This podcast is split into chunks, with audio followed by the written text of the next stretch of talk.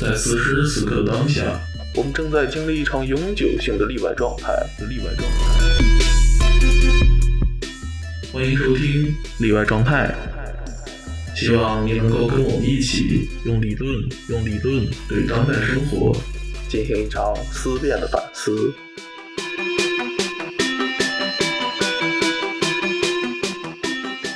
Hello，大家好，欢迎收听新一期的例外状态播客，我是主播鬼觉子。今天呢，我们在上海呢找到了这个路标读书会，来跟他们的一些这个创始人和参与的人员来聊聊他们的这个经历。那先请大家自我介绍一下吧。大家好，我是浩川，现在是路标的这个美工，大概是在整点艺术方面的东西。呃，大家好，我是王启肯，然后我现在也是路标这边的美工，然后我个人的话是会比较喜欢做中医类型的东西。大家好，我 EX，呃，我是路标这边讲师，呃，我是主要是做黑格尔哲学方向的，然后就是基本是主攻西方哲学这一块儿。大家好，我是雨琦，我是毕业于上海音乐学院的，喜欢音乐。那么音乐可能既是兴趣，也是我之前的一些从业经验。啊、我现在是做这个法国的，主要在研究法国前沿现象学这一块。好的，我大家好，我是路遥。然后呃，我自己的话，主要研究的就是德国这一块，尤其是海德格尔哲学。然后现在也在做这个场地哲学一块。总的就是在现象学这一块。然后在路标这里同样是做讲师。呃，大家好，我是巫师，那么我是也是路标的一个讲师。呃，我的研究兴趣主要是集中在呃现象学和德勒兹这块，然后对基督教哲学也是有一定的兴趣。那我跟路标呢是今年年初认识的，当时呢是那个有一个朋友火河吧，啊，对，火河，火河就是因为参加我的这个读书会，然后就说可以跟路标来讲讲东西，他就邀请我去路标讲这个朗西埃，然后那次就跟这个路标他们联系上了，去年的时候不是在线上，呃就是在线上，啊就是那次。对就那次是吧？对对对对当时我这个雨琦和鬼月子是一起也是第一次见面，对对对对对就那次会议，阿兰也在，你对在阿兰啊是在，我应该讲了个黑格尔，是那科耶夫，科耶夫科耶夫，科耶对对对，那个时候那那个你们两个，然后那个阿兰在，然后我也在。对，嗯，反正那天晚上挺有意思的，对对对，也我是是第一后次半见面，加加加加进也去的。是之后就认识的。那天晚上，雨琦那这个跟老易狂在那里找吧，我老易狂在那里追问，无限循环。对他们俩人在那里无限循环，最后阿兰终止了这场无限循环。 哇，那天太逗了。然后呢，就想让大家先来聊一聊这个路标，就是是怎么建立的呢？ OK，现在路标到底是谁建的这个事情是一个扑朔迷离的事情。有人会觉得老易创立的，不 是，是老易创立我后半段加进 的，来有人觉得是是会员创立的，而是钱金舵创立的啊。其实其实是路标这个组织的前身是钱老师钱金舵创钱金舵的读书会的后续延伸吧，就是呃，他是最开始是钱老师自己办的一个读书会，然后大家就聚在一起。最开始成员可能就有我这个浩川、王姬、巫师，那个时候其实很早也在了。我在，钱老师是谁？钱老师啊是 B 站的一个 UP 主，前进路，钱金舵。前进路对，哦，对对对，在之前是在同济读那个什么呃对吧？汉语，对吧？吧？对汉汉语语，对汉语。然后他是反正在同济蹭课嘛，嗯他自己学，然后也分享啊、分享给很多小白。反正当时当时我是我本来是学画画的，后来我这个手受伤了，我躺在家里啥事儿没啥事儿干不了了，我在那里翻。我认识对，然后我接触到他这个钱老师也这途径也特别奇怪。我是从一搞盆栽的 UP 主转发了他的一个知乎知乎知乎回答，发现有这么一人，嗯，还推荐那哲学书单，现在从来再也不推荐书哦，也推荐那些恰饭节目了。嗯是的，哎，就看，让他这从头开始讲。那大概那个时间段是哪一年呢？就还记得吗？一八年， 18年一八年嗯就一八年他就开始，就开从始一八年底，对对对然后到一九年四月，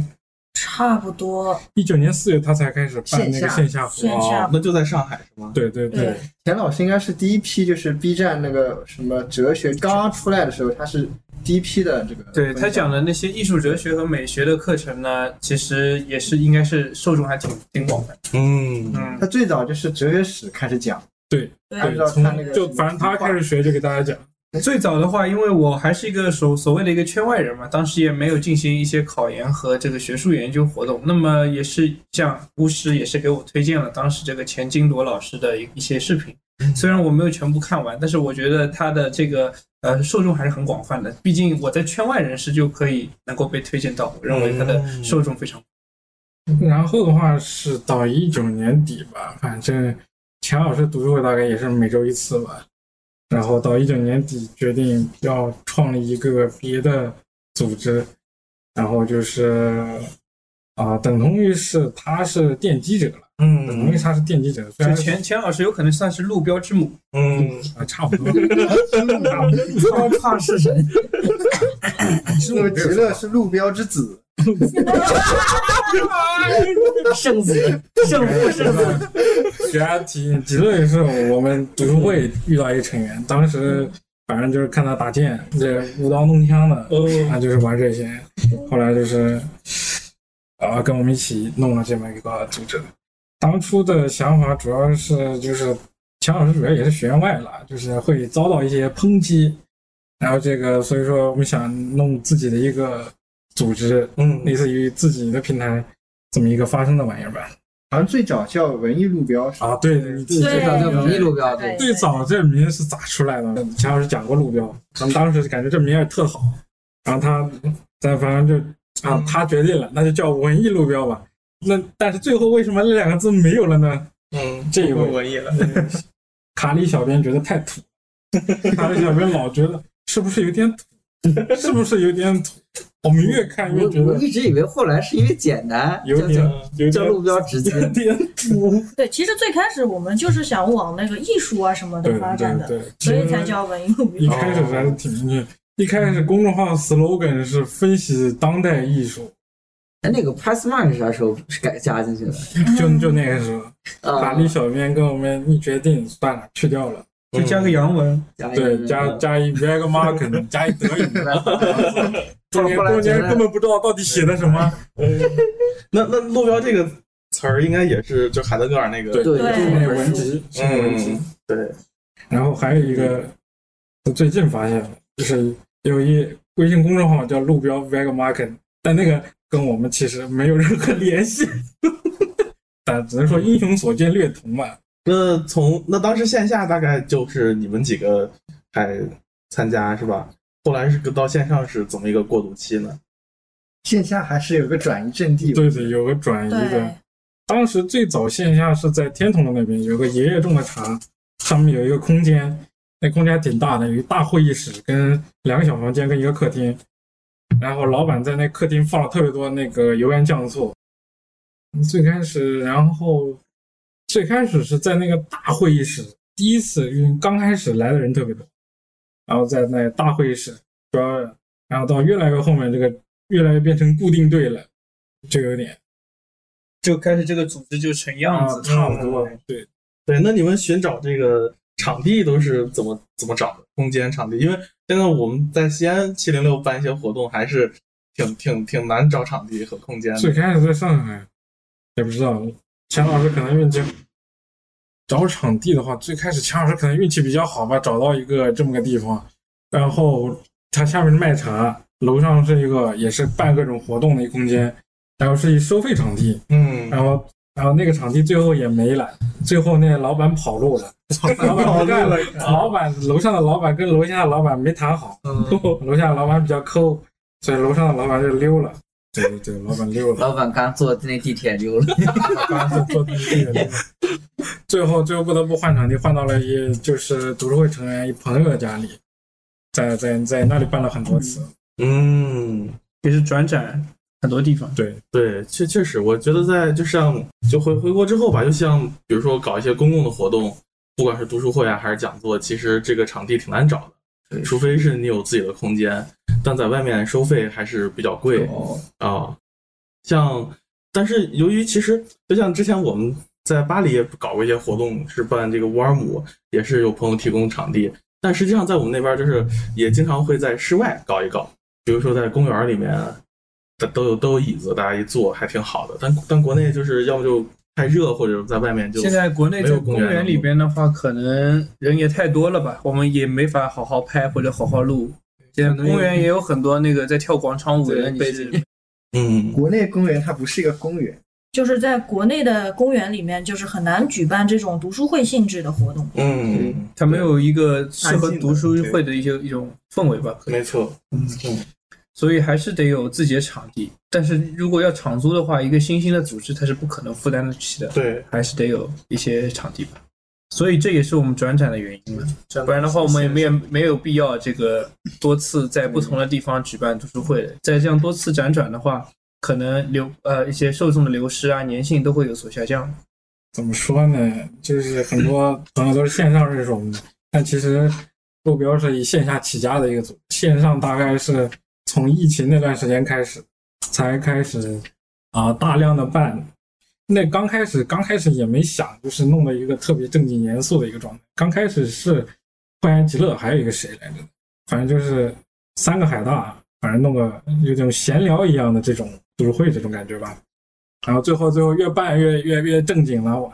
嗯，人也越多，受众也爱看 疫，情那段时间，主要就是我跟会员拉了人。最早的时候是本来是想内部读书，然后极乐还做了个报告，当时是吧？对对，最开始是内部，我我我做了个报告，极乐也做报告，本来是想一天一人做个报告，结果最后就是我后面的时候就拉了一些人过来。最开始是他讲黑客，讲对讲每个嗯线人上学。听下去，嗯是的对对，极乐讲了精神分析，好像是对我来，我就是我关注到路标的时候，路标已经非常非常正式了，就是在去年四月出头的时候，对。那时候其实我虽然在准备着哲学考研，但是我身边基本上能接触到哲学考研的人还不到十个，就是因为我只是在一个很小很小的那个研究生打卡群，就考研打卡群里，然后突然有一天就是群主他聊天的时候，就是把这个讲座分享出来。就前面一天，他分享的是这个杨丽华老师当时讲一个孟子的这样一个讲座，然后第二天他就把路标的这个，讲了，就是算了那个北大的那个教授，对对嗯对，咱们这是一工地节目，综艺节目。市场声音背景也挺好啊，也挺好，挺好听的。是这样的。嗯对，然后第二天那群主就把这个发，他说这里有很多学术讲座，然后我就你加进最去。早是哪一期？嗯来我最早来的时候是啊很正式的一个讲那个数学的，对，对，讲数学就是老易的前面一天，老易前面一天，那还有谁讲过数学？ 有有哦一个我请过来的那个那个尹德莱西讲过，还有谁讲对过？还有还有一个人讲过，对，然后第二天就是老易讲我当时讲的啥来着？就哦，那个谁讲的是没也事，讲过一期费想希不起来特了，嗯讲非射手舍友，是足足对足足哦讲。对，老叶讲德古和物理学，那是我参加的第二场，所以啊我最早的印象，对最早印象，路标这里的讲座是偏数学 物理，很偶然，很偶然。很多朋友如果只看自己感兴趣的讲座的话，会对路标有截然不同的印象。 对，因为那个时候我还请了佛我认识的佛教圈子人过来，路标话看来现在还是什么都讲，其实我看还有一期讲咖啡的，然后那一期好像嗯比较呃挺受评论的欢迎还挺还挺挺受欢多迎，啊三月啊二连我的父母都会去看这样。哦 就是二零二零年开始的时候，好像哲学的讲座不是很多，大部分是各种各样的都有，好像二零不仅仅是不仅哲仅学是。哲学，就我还没进魏，源也讲过一期，他讲的是那个丁玲，对对，嗯，丁玲。然后我想想，他是呃对三八那天讲的，其实二月末开始，当时是那个他问我有要不要整个读书会，就是整点事儿干干。然后我就想，要不然就开个读书会嘛。一开始本来是内部的，我最早开始的时候，第一场前几场应该是就十几个人，基本就录不到内部的。后面的时候就开始扩出去了，四然后五百那就种是对，对，那就是你知道这个传播的效果是在怎样的途径当中被传播出去的吗？应该是到第五到第六场的时候，因为是就开始扩到，就像不不只是我们组内的时候，就发现人进来其实特别多，就从一百多开始慢慢往上涨。有人嗯，说是没对，想过，最开始根本没想过这没想到这个是对，其实也是从流媒体上面传播的快嘛，对它是肯定是要比线下的一些传播途径要好的多得多了对。所谓一个也算算营销吧，虽然有点病毒性的这样子的传播，但其实这个跟疫情其实也有关系。那时候线下就全部停了，对对没有没办法，而且大家其都在实家里挺闲的，对对，大家在这样子太闲了，其实他就会追求一种所谓精神上上面面的的东东西西啊，路标真的是很好嗯扎是中间人，而且那个时候是因为我们坚持了大概三个月时间，就每天都有。就是怎么坚持下来的呢？这个我还这蛮好个奇就的。是就是那个时候主要是我跟会员拉人嘛，去找人来讲，然后就是其实那个时候好多人都还没捞到机会讲。嗯，在所所以在这一段时间，路标就一开始从一个很离散型的一个组织发展成了它现在的一种雏形了，可以说。对对然后，啊，我们其中一个讲阿兰老师是从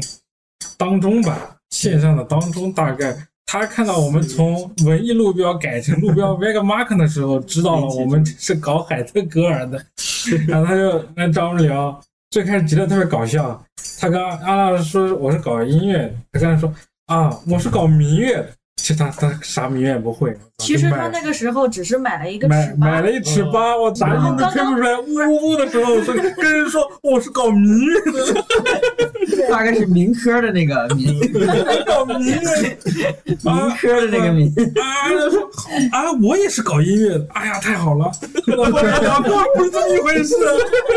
啊，根本不会任何乐器。尺八也不算民乐，它算世界音乐吧？它是日本的呃，对，日本的民乐对 吧？也算也算，民但是间重点在重点在于啥啥你也能就能吹出几个音，就敢跟别人说我是搞民乐的。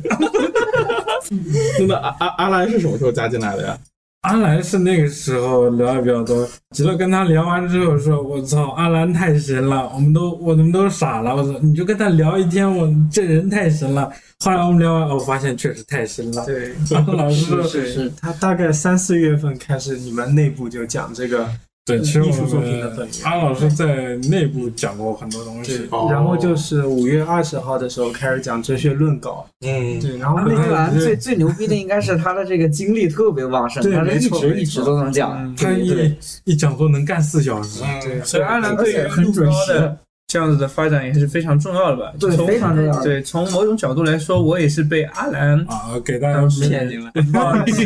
哦说是被阿兰骗进来。不知道阿兰老师是谁，听众可以给大家介绍一下我们的这个阿兰老师。他现在是留美的这个音乐人，他是这个音乐跟哲学跨界的一个一个人，大概就是后现代现象学跟这个交响乐指他挥现。在是一个指挥家，对，在美国啊、进行一些这样子的指挥活动然，后当然也是把哲学啊和对音了乐对给打结个合广起告来。啊，咱们这个路标纽约分部由阿兰创立了，大家可以关注我们这个微信公众号然后“路标纽约 ”（Passmark New York）。洋气洋气。纽约分部，这个不知道这个名字，我们的小编会不会觉得土？好吧，坚定了不土。呃对，然后阿兰也会请他在纽约碰到的一些留美华人、一些学者来跟大家对对上面发文章啊，分享一些东就西。路标这边基本上美国学者的这个活动和文章都是阿兰请过来的呗。嗯，那上次我们也请到了这个爱德华卡西教授啊，以及佩格，爱德华卡 西，对对对，呃，嗯这翻译，呃一下子没睡过来，没反应过来。哎，没错，没错， 开心， 对，对，这个爱德华卡西，我第一反应卡西，我们那本书就是这样 OK，翻译的。哎我哦们的官方官方翻译译名，官方译对对名，对，官爱德华方译名卡啊，西教授，还有佩格教授什么的，对还有我们 Evans 对哎，你可以给大家介绍一下你们现在手里的这个项目吧。对对对对对，对我们的话，呃，现在准备有一个爱德华卡西文集，一共是有六本书。错呃，今后我们也会在这个诸呃数数年之内进行一个出版。嗯啊，我们预计在这个中央编译局进行这六本书的出版。我们现在在着手六本，对对对，哇，呃，因为爱德华卡西是一个文集嘛，嗯哼，对，现在我们也在与编译局进行洽谈中。那么我们在第一本书已经洽谈完毕了，已经说明立项了。嗯啊、可能在明年年底我们会把翻译工作完成。现在我们就让就路遥，他是我们翻译组的，应该说一个啊、非常重要的一个成员吧，我们让他谈谈。是我的重要可能就是呃，就有点也像是这个项目之母吧。最早是这个呃，阿兰老师把这个书，就是他这个《Fate of Place》场地的命运这样一部书就推荐给我，跟我说这是他现在的老师这个 Casey 当然他的一部大作。然后他呃就觉得这样一部书的话，它对整个场地哲学是有很大的一个综合性，同时还把整个哲学史都放在里面。所以我当时我一边读的话，一边看，其实我自己啊，这个英文阅读水平其实也不是很强啊，所以我是一边看一边就把一些重要的内容，就是呃，类似于 paraphrase 出来，或者说是直接翻译出来。后来阿兰看了以后，感觉哎，这个可以，然后说要不我们就把这书给它翻译出来吧。对对，然后等到今年年初的时候，我就开始呃着手跟阿兰进对他的导论，就导论部分就开始着手翻译了。然后大概是在二月份还是什么时候，就是把我们译成的导论的第一节就在路标的这个公众号上跟大家分享出来了。然后等到现在的话，我们基本上呃，像我、雨琦、巫师还有阿兰，我们每个人这部这本书里面翻各自负责的翻译的部分呢，都已经分好了，然后我们也都已经在进行翻译了。当然，我们最主要的呃呃校对以及主编都是阿兰老师，因为我们这一部分呃阿兰老师的不管是资历还是能力上，应该都是我们路标呃非常棒的一位狠角儿。呃，所以这本书的 名字就叫这个《一部哲学史：场地的命运》。其实有可能有听众朋友认为，这个为什么中国有那么多本哲学史了？我们有罗素的，也还有一些中国教授的，那我们为什么还要出这本书呢？其实，在阿兰老师看来，我们中国很多的出哲学史，或许是有一些应试的嫌疑比较大。那么，我们当然也不是说这不好，其实我们认为应该是。呃，在两条路线上都要发展。我们既要为这个考生服务，那么我们也要在这个前沿哲学上多花花功夫，多做一些努力。因此，我们最后还是啊、决心把这本书给翻译下去。那么之后，卡西的教授的文集，我们也会不断的进行翻译。嗯所以我们最初是这个想法，才是翻译了这本书。就像刚刚陆阳其实这本书它的内容就是一个哲学史，就它不是一个类似于研究某个哲学家的一个专著，但是它是用一个，其实说场地，它就是一个我们叫 place，它就是一个啊、空间，它就是用空间这条线从最初希腊神话的时候，然后一路串到我们说啊，包括到福柯德勒兹这一块，就整个一条线啊，用这个空间这个概念把整个哲学史给串联起来。所以它不仅呃，它里面涉及的哲学家呃，不仅仅像我们看到的现在呃很大呃大陆化的或者很通俗的那些哲学家，它还包括了一些呃比较我们不太能够了解到的，像啊、什么伊利格瑞啊，像那个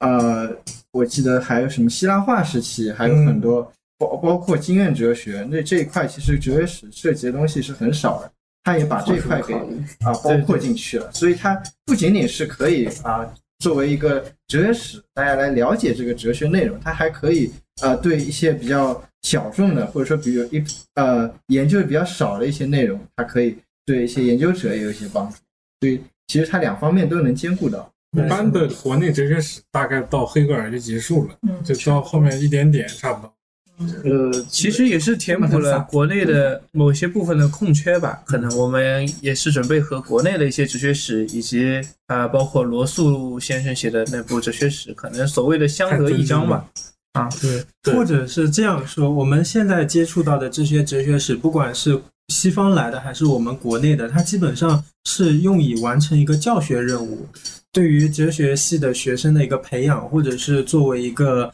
呃哲学爱好者、哲学初学者，他进入哲学的一个门径。但是 Casey 的这本书的话，它不是出于这样一个教学目的而写的，而是出于他的一种思考本身、思想本身而来的。它更多的是提供给你一个场地哲学这样一个理解整个思想史的一个视野。哲学史本身就是带着哲哲学的意味的，对它和海德格尔啊、黑格尔的没错那种哲学史更接近，它不对像是一对个教科书。对，没错，对，这儿我就想跟大家讨论一个小问题，那就是我们就是怎么去理解哲学史这个东西，就是因为我我我就发现啊，就是至少有就是在中国，就是我们其实刚才已经谈到了，就是很多中国的目前我们能够接触到的，不管是哲学史的教科书，或者是哲学史的课程，它实际上呢，它不哲学，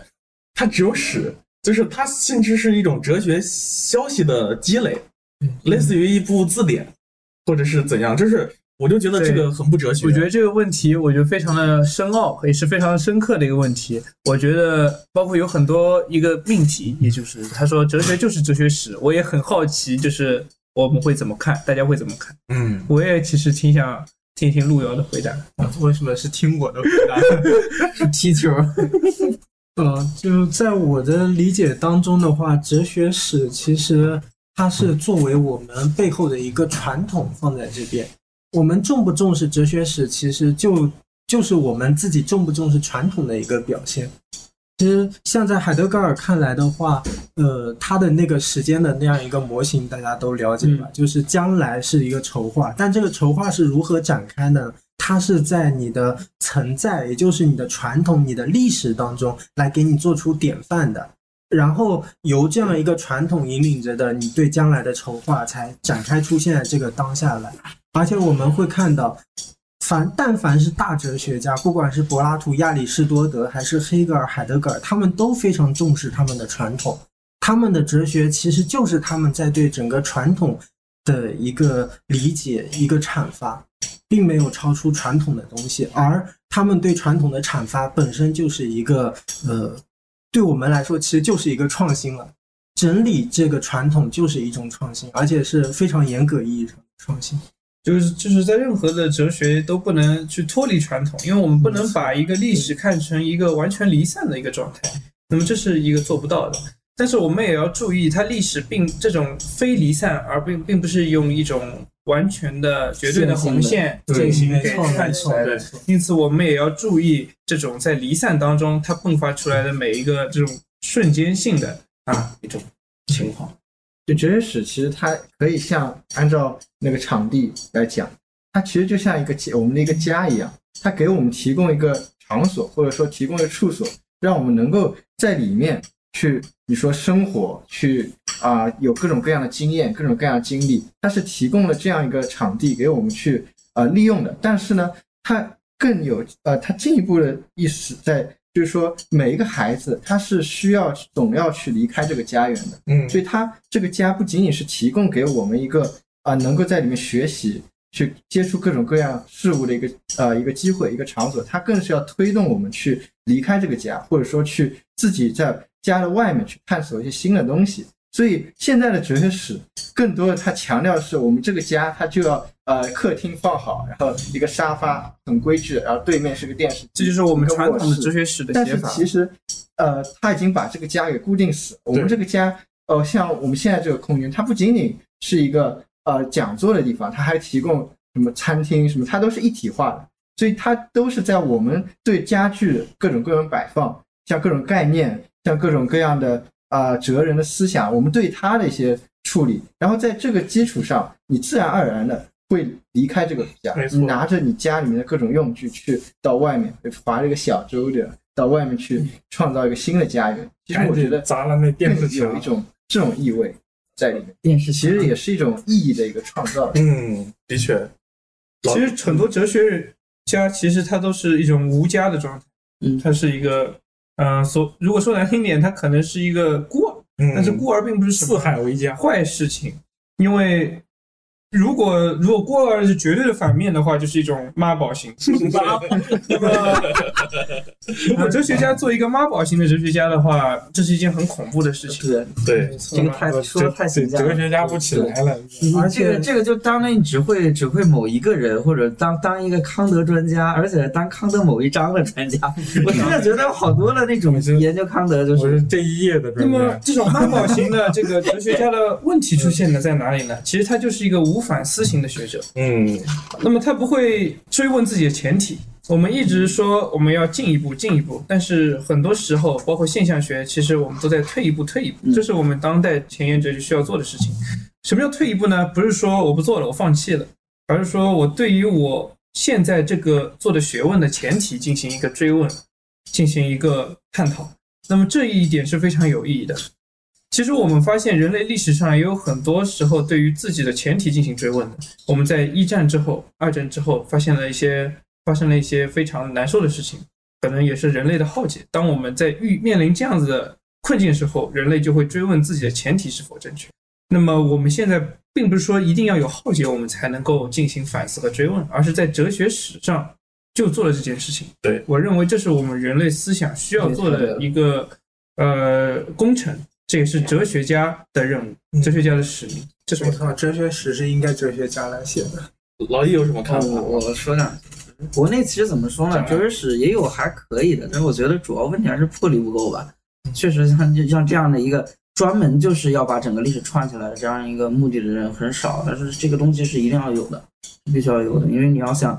成为一个，就是确实某种意义上讲，现在流行的中国人写的哲学史还更多是为考研服务的，嗯哼，它不是一个真正的一个从哲学视角出发的这样一个著作，这样一个就是其实我们每个时代都应该重新书写，用哲学视角去重书写哲学史。就是说，不是说就人会抱怨啊，就是哲学家写哲学史可能不那么客观，啊就是说好像会多少有点那个什么，有点主观的这样一个趋势在里面。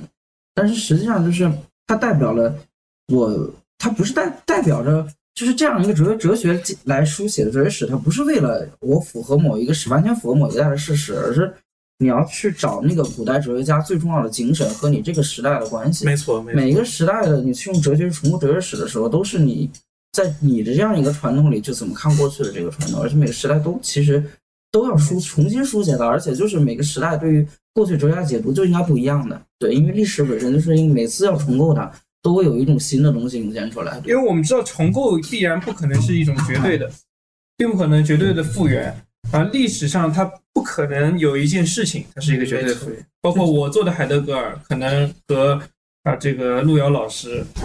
阿兰老师错别做到的海德格尔它是不一样的。对，那我我自己呃，我我去指挥贝多芬和阿兰老师指挥的贝多芬和贝多芬自己指挥的贝多芬，那也是不一样的，不一样这就是一种对重构。对，而且这些多样性它都构成了对它，比方海德格尔思想或者说贝多芬的这个作品，它的历史本身，这也就是效果历史，嗯就嘎达莫尔他的解释学来告诉我们。我们需要拒绝的一种情况是什么呢？就是你用一种话语权去挤占另外一种话语权。对，嗯比如说我们，比如说贝多芬，他不不仅仅就只有一个贝多芬，我们要认可他们每一种诠释的贝多芬它是平等的，而不是说你这你个要有人一种专门的呃学院式的贝多芬，并不是说学院式不好，而是这只是一个嗯，概念一个名词而已，嗯哼一种权威式的贝多芬。它呃只提供了一个很平均的一个标准，但是其实你需要更多的东西，创造性的东西。对，是这样。嗯，没错，就是这个问题也是我到今年才发现的一个很有趣的点，就是说我从我大概高中时候上大学去开始，呃，读哲学、看哲学史，我会发现我在接触中文的资料，包括国内大学的资料，以及就是它会单纯的就是让我觉得你只是去了解了一些哲学家的观点而已，你甚至连哲学家的论证都不知道。其实这就是一种怎么说呢，灌输式的，嗯或者就是一种妈宝式的方式，因为它就是把一切都把你包圆了。嗯说实话，就是你知道了这个，你知道了那个，但是你不知道他的思维的过程。对但是嗯，从结果上你知道了，那么这就是一种妈宝式其的实做法。如果你学哲学，你应该会注意到，基本上就是，如果你真的去看原著的话，发现每一个哲学家都跟着跟教科书的哲学史是完全不一样的，都是有相当相当多的维度的，每个都是这样的。没错，对，对，就是这因为样在在那个过程当中，你其实没有思考的过程对，你只是从 A 到 B 到 C，你知道了 A 在说什么，B 在说什么，C 在说什么。那后来呢，我在这个呃英语国家读哲学的话，他们的这个哲学史呢，其实可能更专注于你去重构这个哲学家的论证。嗯，那在这一点上呢，就已经比我看到的这个中文的这些书要强多了。起码你可以能够至少进入这个文本当中，你能够跟这个文本进行对话。但它缺少的一点就是说，尽管我可以跟文本进行对话之后，似乎又有一种怀旧主义，就是这种怀旧主义呢，就是你陷入了文本之中，没办法跟我们这个当代的这个问题文本中心主义。进对对进行这个接触。所以因此呢，我后来在读研究生的时候，在欧洲，我跟很多在法国的同学聊，他们法国学者或者是法国的这个哲学，在做哲学史的时候呢，实际上就是刚才我们已经谈到的这种，你本身就已经有了一个观点、一个视角，在这个角度当中重新去书写哲学史，而且因为他们本身的这个比如说在学习的时候，就这些哲哲学家在学习的时候，他们的哲学史功底会很好，但是呢，当他们要有自己的原创性的思想的时候，就开始进行呃重写哲学史的活动。比如大家都知道的，像德勒兹写了很多哲学史，像康德呀、培根呀、斯宾诺莎、莱布尼茨等等这些。那包括像这个晚期阿尔都塞，他用这个偶然相遇的唯物主义这么一个角度来重写哲学史。马克思早期哦的那个博士论文里面对搞出来对的。嗯对对，所以就是我重新才发现哦，原来哲学史可以这么来理解，这么来看。所以我现在在带一些讲一些课，或者说带一些学生的时候，我在给他讲一些古典的呃一些对哲是学史的知识点的时候啊，当然我他最终结呃结果也是要为应应付一些考研考试这样子，但是我我是跟他这样讲的，呃，我一定要让他带入哲学家的问题去思考，而不是站在现代人的角度啊、去跳在哲学外面谈哲学。那么跳在哲学外面谈哲学的是绝对学不好哲学的，因为你连问题意识都没有，你是不可能去进入他这样这个王国的。那只你只有把一些哲学家笛卡尔在想什么问题，在学笛卡尔的时候，你也想这些问题，嗯，那么你就会逐一解答，逐一困惑，是问题推动着你走。就像黑格尔认为，不是他去创造辩证嗯法，而是辩证法去推着他走那样。呃，我认为这是一个学哲哲学的一个状态，对而不是一些被喂奶的过程。是是学哲学不能喂奶，可能或者学其他的东西也不能喂奶。当然，学其他东西我没有什么发言权。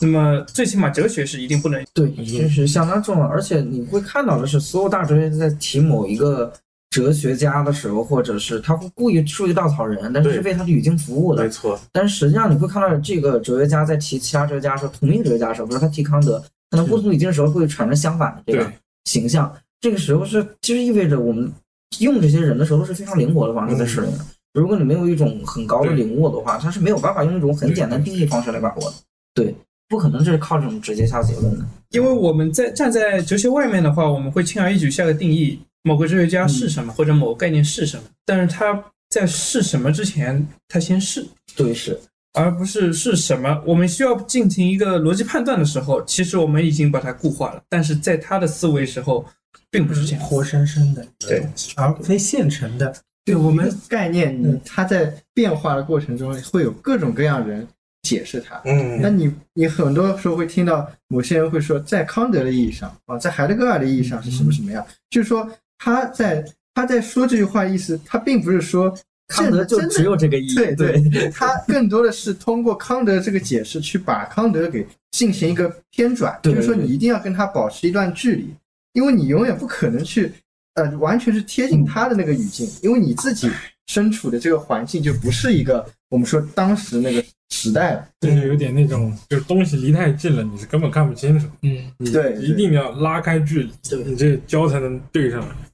而且他也不仅仅是说是看这个文本嘛，其实你在看文本之前，你已经是一个主体在在那里活动了。就比如说，你已经是一个学生，或者说你已经是一个呃路人，或者是一个各种各样的一个身份，包括你各种各样的工人什么，你已经在这个时代当中融入进去了。包括你呃身手上的一根一个扫把，你手上一支笔，你跟它的这个接触，它自身就是带有一个符号性的一个指示，就是说这些东西在你呃生活中各种各样的接触的时候，你和它的一些接触，你和它的一些分离，你这种过程，它其实我们说它不是哲学，它其实自身它已经是有一个呃哲学的意味在里面了，它只不过我们没有用语言把它表述出来。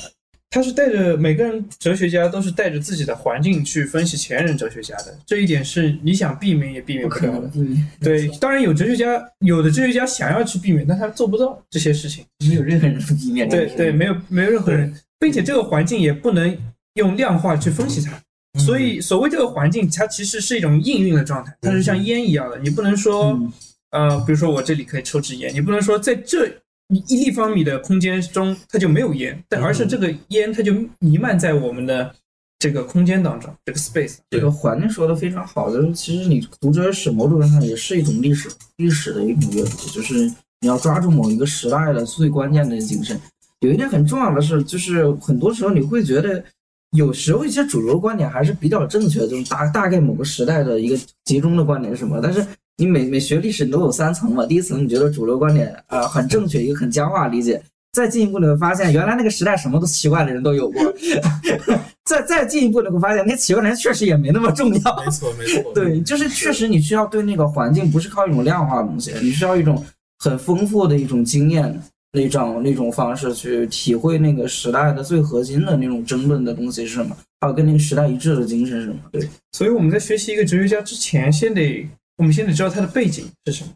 我们得知道康德面临的背景是什么，他他想要解决什么问题，他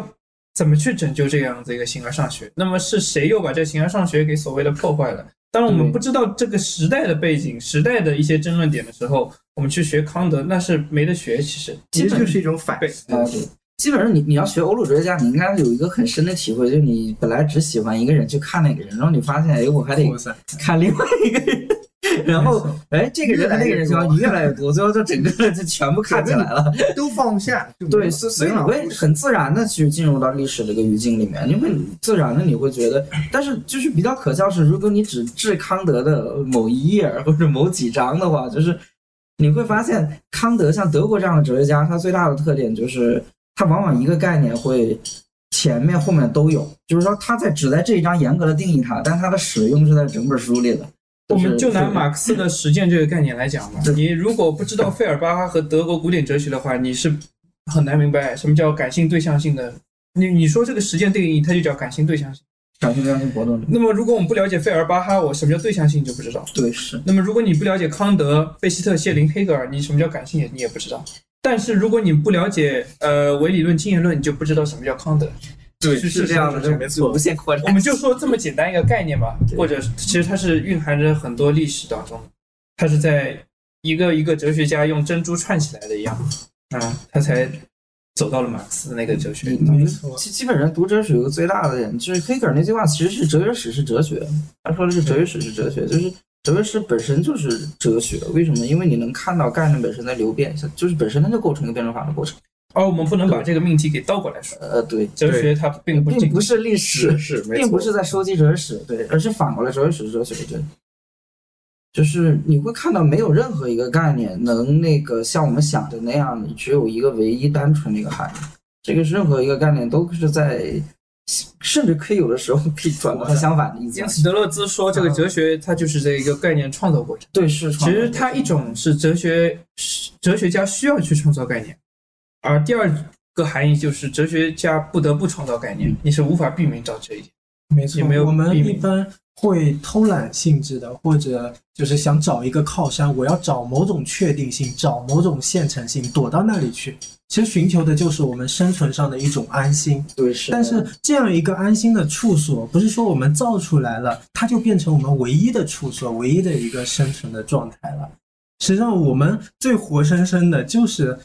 在一种流变之中的。我们之所以这些概念有时候会它的含义，我们看到它的定义竟然在变化，甚至走到相反的地方，这并不是因为我它在跟我们的这种确定性的需求对着干，而实际上就是我们对它的这种原初的体验就是在流变之中的这。世界本身揭示的方式就是这个。没错，没对，错其。实我们发现哲学家一直想要去求一个确定性，但是我们发现最终成功的人，他就被下一个所谓的这些范式给替代了。没错本来本来而确定性也是个时代性的东西，啊对它不可能有一个 一劳永而逸的确定性是它构造出来，构造出来的就好像我们创造一个故事来解释这个世界，但这个故事它毕竟只是一个被创造出来的故事，而且会有其他的故事版本，可能比它更好的解释，或者说大家各自擅长于解释对吧对，。擅长于哪一部分对？这个这个是最常见的事其情。实你说的有趣一点，其实很多我们做哲学的有时候嗯他会是一种妄想狂、妄想怪，嗯，你会需要一个确定性的东西存在的，那么你会去逃到那里去，就像路遥说的。但是我们并不是说这是一个错误的观点。对，如果我们不去求任何对确定性，它的人是没有办法活的。没错，嗯哲学史恰恰让我们认识到这些确定性是我们人造出来 artificial 做的。做做哲学应该有两个，就是你要有一个能征服一切的，然后能获得终极真理的野心，但另一方面走到走到一步的时候，又会学会谦虚，嗯就知道这个真理还是多数的、复数的，但是你还是有一个权力意志，就是我还是要征不断的去征服它。对，我们总是在一个设立这个真理和追逐真理以及追逐不到的这个过程当中，对，这就是 哲主学家嗯主人嘛，尼采说的主人不是说这个，不是说我就是要把所有人全打趴下，这个就是纳粹意义那上的，那以非及常的了，对。这是它不是一种对立，对，不是一种一种对立谬误。主人是知道自己会失败，而且一定会失败，但是他还要去做的，这个是主人。对对，那你很多对于尼采的解释，它都有一些呃，如果你看到纳粹版的尼采的解释的话，它都是有谬误的，因为是希特勒给墨索里尼庆生的时候送给他一道尼采全集，那么这时候让世人就认为这个尼采可能就有纳粹倾向，其实他是反对纳粹的，对，是他我说是反起这个不看得看不希 说，特勒自己的哎呀解读， 这是希特勒对于尼采希特勒思是想是是尼采的哪个亲戚好像给他重编啊，了一下他，是他这个呃妹妹，妹妹。 妹妹给他重编一下，雅利安超人哎我操！这书里是有这雅利安男人如何如 何，可阴能谋能论看到开这个始。 其实我们刚刚说那些过程，我感觉在这个学术圈外，反而它有这个生机，有它这个活力。因为它是一可以个的哲学的这个专业，它从一开始就是一个反专业的专业。对，它对于这种专业化可能是比较呃怎么说呢？专业化低，如果但是我这样子说出来可能有意义，因为觉得啊哲学专业化低，可能我在看不起哲学，其实并不是这样的。专业化低反而是一件很好的事情。呃，我就完全同意这个说得太好了。葛兰西是有说过类似的一个东西的，就是哲学某种上每个人都应该是哲学家，因为哲学不应该有一个真正的那个边界边边界和门槛。如果你只研究胡塞尔，你不去知道康看康德，你就只研究胡塞尔，然后你自称你是胡塞尔专家的话，那这一点是呃很幽默的，呃，这是这是难以置信的一件事情。包括语言，然后艺术、文学，它可以在各个领域里面都有各种各样的研究。其实这个就是一种哲学，嗯，主要是只要是有系统的反思，就是哲学，有但是系你统看的深度的。什么文学系、什么艺术系，它恰恰是对哲学的这样一种思维一种模仿。因为你看，我们现在国内什么中文系什么，嗯它来恰恰是把那个开始一个 diss 思了，想给截取出来，它就是把那块肉抽抽取出来，它就讲这一块， 它恰恰反而是对这个哲学的一种模 我仿。们最早连数学这个专业都是没有的，而是从哲学有一个叫数学系。那么哲学可能说是一个垃圾堆的地方。为什么这样说呢？因为当我们每一个把划清界限的学科我们都可以分离出去的时候，我们发现哲学就是那些晦暗不明的东西。那么这这个哲学就是一个垃圾堆。但是也是从这个意义上，我并不是说在 diss 哲学，而是说垃圾堆正是有垃圾堆，剩余的最早的那个地方才会有那一些呃呃层层的高原吧。其其实考虑一下，就是那是块剩余，你觉得那个东西其实好像是个垃圾堆，但是永远画不完，你可以从里面无穷的画东西出来。对，你你看，我们从最早我们画画出了天文学，嗯后来画出了数学，然后画出了现代科学，也就是物理学、化学，然后我们画出来了很多，包括又又画出来一些计算机。我们随着人类的不断发展，还有发出这军事和物理学很多很多东西。但是我们发现那个晦暗的东西还东西还是画在不那完儿，的。还是在那儿。这是一哲学节目了，精神病院里面那种什么怪人走来走去，就像个垃圾堆一样。 嗯，它其实就是那种无序的一个状态。没错，难说。精神病院，我觉得比我正 常。我看他们做一做一访谈节目，我操，看着太正常了， 感觉比在座的可能还要平时看上去还正常一些，所以很难讲，你很难讲跟到精底。神病关在一起，精神病直接受不了 了。所以由一些自称呃以专业性为荣，或者是一些这这样子的哲学流派的话，其实我觉得他需要这样进行一些稍微的反思吧。我觉得这也是路标搞那么久，其实想做的这么一个事儿，一个学院外的这么一种对，啊、这种哲学思考，其实怎么说呢？就很多人认为分析哲学可能是一跟哲学史不大有关的，但是你看到分析哲学其实等于重建了一遍哲学史。你现在学分析哲学的时候，你还是要学很多分析哲学的历史。现代这样一个对观念背景下去，对于基本的哲学问题进行脱离哲学史的一种处理，但是他脱离的是以前的哲学是史的，但是他实际上到最后只是自己还 是他不自己去打了。了一套历编史，了一顿，对，自己的历史它可以说是一种后传性质的，是。嗯，它是一种后传性但质是的。我知道比较《西游后传》比较好的学分析哲学的同学，我认识比较好的朋友的话，他们自己就是在分析哲学界是一个大全型的，他不可能也就真的是按照学院要求只研究一块儿，嗯那那样就没什么，也是没什么意义。所以你最后你分析肯定是做 会回到那种做的跟欧洲很像。其实他自己就新开辟了一个对阵是地，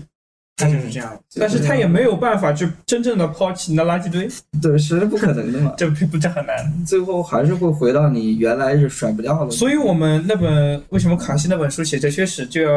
最先写写那些神话，因为那些神话才是一些一些本源的东没西。错他们是最早的人是怎样追求确定性的，并不是说我要建立一个体系，像柏拉图那样，嗯我要建立一个体系，搞一个理念世界，然后去追求一个确定性。它是在一些神话中，在自己生活当中演变出来的一个哲学哲学思想。这我觉得很多对柏拉图有误解，柏拉图自己写了很多是神话，也显然很多没错没错因为他最早就是柏拉图最早就是一个对文吧学路家，它是个文学性是质一个的文。学家。在柏拉图在亚里士多德以前，我们看现在以为的那种哲学强调论证、枯燥论证，基本是跟亚里士多德之后的一个产物。就是亚里士多德的工具论文但是这种对那种论非常非常细腻。但是你往前，柏拉图是对话体，你再往前的话，这散文儿是对散文儿跟诗歌，对什错么没想错了就想了就写两想了写两，所以来两笔，来两笔。对，柏拉图这种对话录式的已经挺正常正经了，已经。巴巴门尼德就很多诗啊，没巴有门的尼都德是就诗，就前面全跟女神对对对对，哇对驾着马车看着就女是那个神。马车、女神、太阳什么柏的嗯拉。图那特像剧本，特像对剧对本。对，他自己啊柏拉图开始就悲剧家，诗诗派的话是非常强调柏拉图的那个戏剧的那个感觉嗯的，对，所以其实是很不一样的。柏拉图其实他是什么时候所谓真正呃变成一个哲学家的话，他其实遇到了苏格拉底的时候，他把自己以前写的诗都给烧掉了，对，但是他可以把纸给烧掉，但是他没有仍然把把形式保留下来，对就还是留下来了而他没且有真正把自己一些真正的一些存在的晦暗的东西和一些垃圾堆的东西给烧掉，而且这种东西你是没有办柏法拉给摧毁图，的。说实话，柏拉图是一个有宗教倾向的，他的哲学是有宗教修行的，就是我们对柏拉图很多的理解是受经验基督教哲学之后转化的，就是感觉只有他，因为经验基督教不会把柏拉图的神秘主义给承认的，对对。对，所以最后就会变得很奇怪，人家是有一个轮回转世、修行、修炼。灵魂的那种进化，还有那种神秘体验的，对一整套的东西，不是只有理性主义。 后面的时候，还是有两个传你统的，你到了经验哲学，然后到了现代，现代就更不不会提那些宗教了，特别是经验哲学对，你你你，所以你到了哲学史上，你看了柏拉图，以为他就是一个编了一顿奇怪的， 修仙故事，这是一个这本来是个修仙故事，真的。那新柏拉主义更是一个修炼修行的一个一个一个系统。对哦对，其实，在整个西方的话，就是 mythos 和 logos 这两个传统都是在的。我都们是在的现在的哲学史之所以看到它从泰勒斯开始走到黑格尔这边，就我们只编整出来，就去掉当代的、现代的这些，对就到黑格尔为，就因为它就是扣着 logos 这条线走。但其为实什么需要扣在 logos？因为这种现代科学对的发展，科学主义一种它的一时代背景的主基调，相当于是给自己证明的？有就有很很多对合法很多历史潜在的并不东西是先有历史，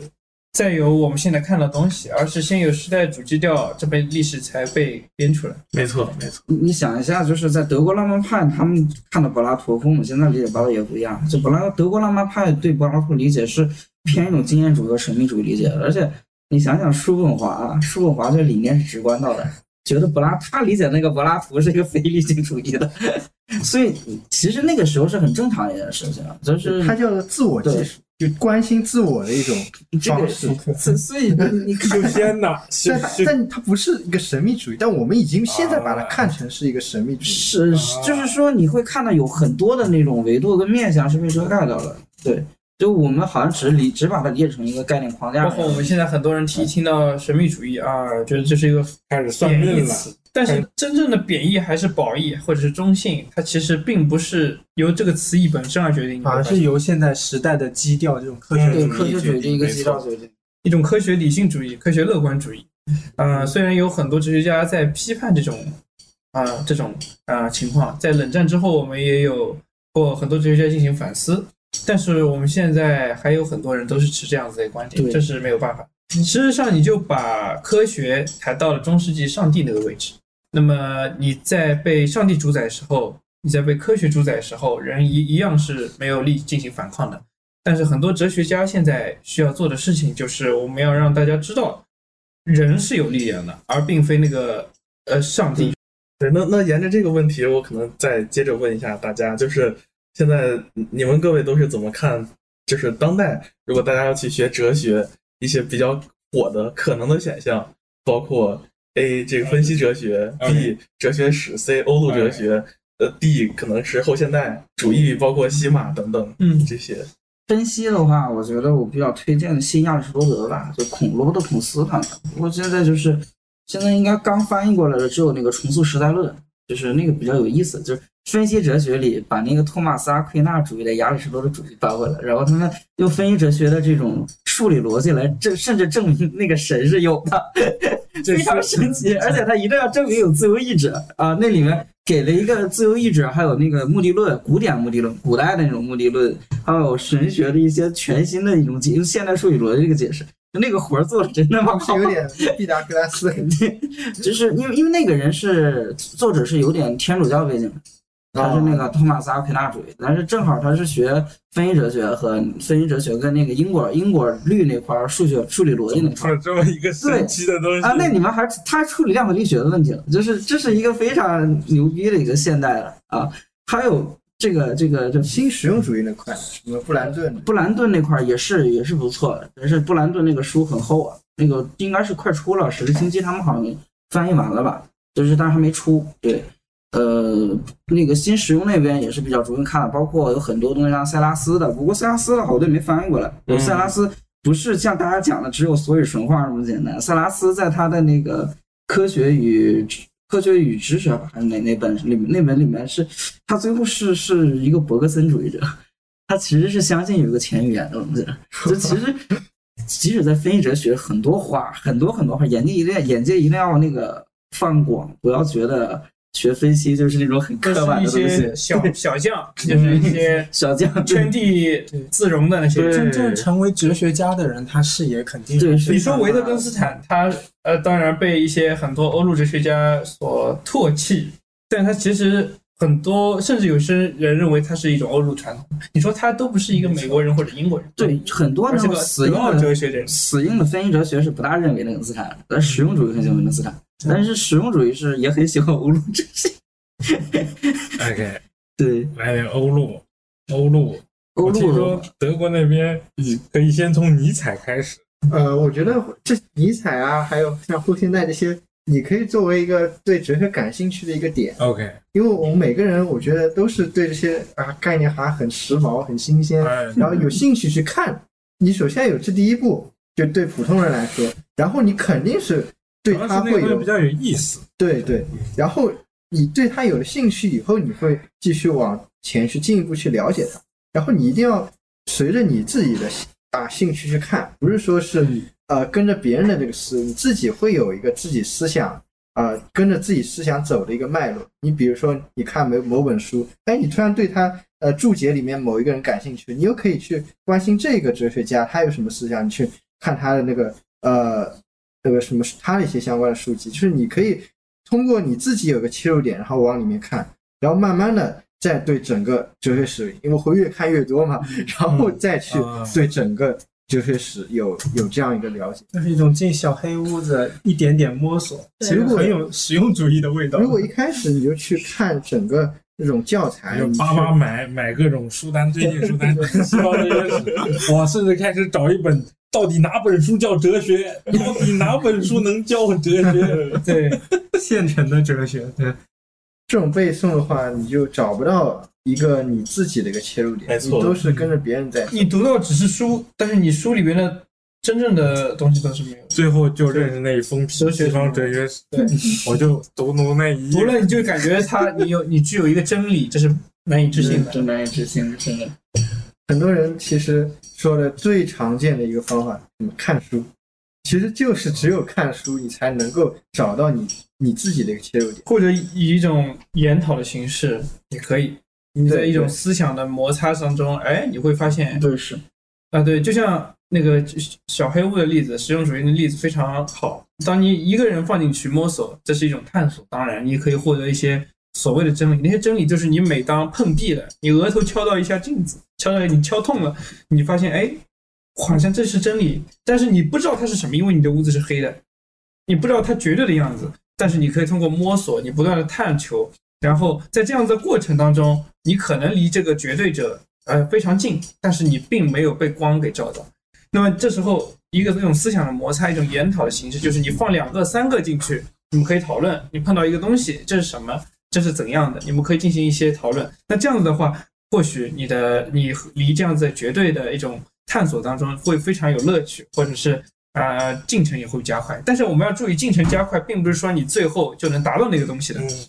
因为你是没有光的。你在在晦暗的地方你是没有光的。你也是黑暗，对就那种启示，其实是你给自己设立的一种。对，但有时候是能带来新的东西。比方这次我去参加研讨的话，呃，那位老师他是神学出身的，而我们知道海德格尔其实也是神对学对对出身，所以就是能带来很多呃让你恍然大悟的很多东西。就是你光局限在你自己的那样一个知识背景里面，你可能领会不到的一些东西，是可以由这样一些跟你一起在小黑屋子里面探索的。呃，有可能是先导前辈，也有可能是你的呃同辈人就带给你这样的一些东西。你有可能是敌人，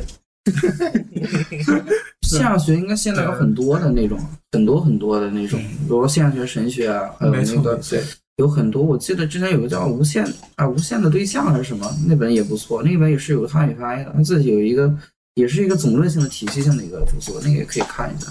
就是有很多这个现象学在国外那种新的那种方式的产出。德国观念论的话，也有不少那种那种就是新的那种好的注释性的作品，包括在解读的。呃，这个这个其实比国国内要强很多的，很多很多的，包括嗯，对于一种新的那种解释，就是容纳后现代和那个就是不把黑格尔当成那种传统 那种总体性形而上学的解读是非常多的。这个包括还有像那个安东科赫，他用结合论和数理逻辑来解来来那个重新理解黑格尔、康德的，对，这个这个也是，就是其实有很多很多新的工作和变种，就是不要让我总觉得就是有人一谈黑格尔，最多谈的新黑格尔主义，就是已经过时不知道多少年的东西，就你这个诠释的过程是一个无限的过但程。这是无限过程。我我记得雨欣之前讲过一次那个利奥塔，你是怎么对后现代会感兴趣的呢？其实我对后现代感兴趣的话，要就是和我之前讲那个出身是有关系的。那么我在这个音乐学院呢，也是学过了很多一些呃音乐的一些理论啊，包括一些运营的理论。那么我认为这些理论当然是非常有用啊，但是它或许有一些啊缺的东西，但缺的是什么呢？我也不知道是什么，或许就是那些在黑屋子里边的东西，因为我看到的东西都是敞亮的，非常棒。啊，每一个家具都非常的闪亮啊，我可以知道，哎，这个是沙发，那个是杯子，并这这个马克杯已经给我设计的非常好了，啊，价值连城。你已经在那个僵化对体系里我我面待过了。我在我在那样子屋子里待过之后，我会发现，哎，我好像缺缺少一些东西，我缺少一些我自己探索的力量，因为我在那个地方我不需要探索，因为我知道那个地方一切帮我安排的都很好，嗯一切有一个体系，这理论上应这个应该怎么做，那个应该怎么做，它有一个非常棒的一个呃规则，它有一个非常棒的一个秩序，但是我我发现我不知道应该干什么，我发现除除了我之外，其他都很忙。除了我不能探索之外，其他都很忙，就是我不知道自己应该干什么。这时候我就发现了哲学，啊，哲学这样子一块领地，呃，哲学就非常有意思。为什么呢？因为我我可以干的事情，它和那个其他的体系正好是反过来的。它是我只知道我应该做，但是我不知道我应该做什么。嗯，这就是一个哲学的领地。那么最后我就走到了后现代这样子的一块地方。那么利奥塔的思想和我的思和我的日的思想不能说契合吧，这样显得我胆大包 天。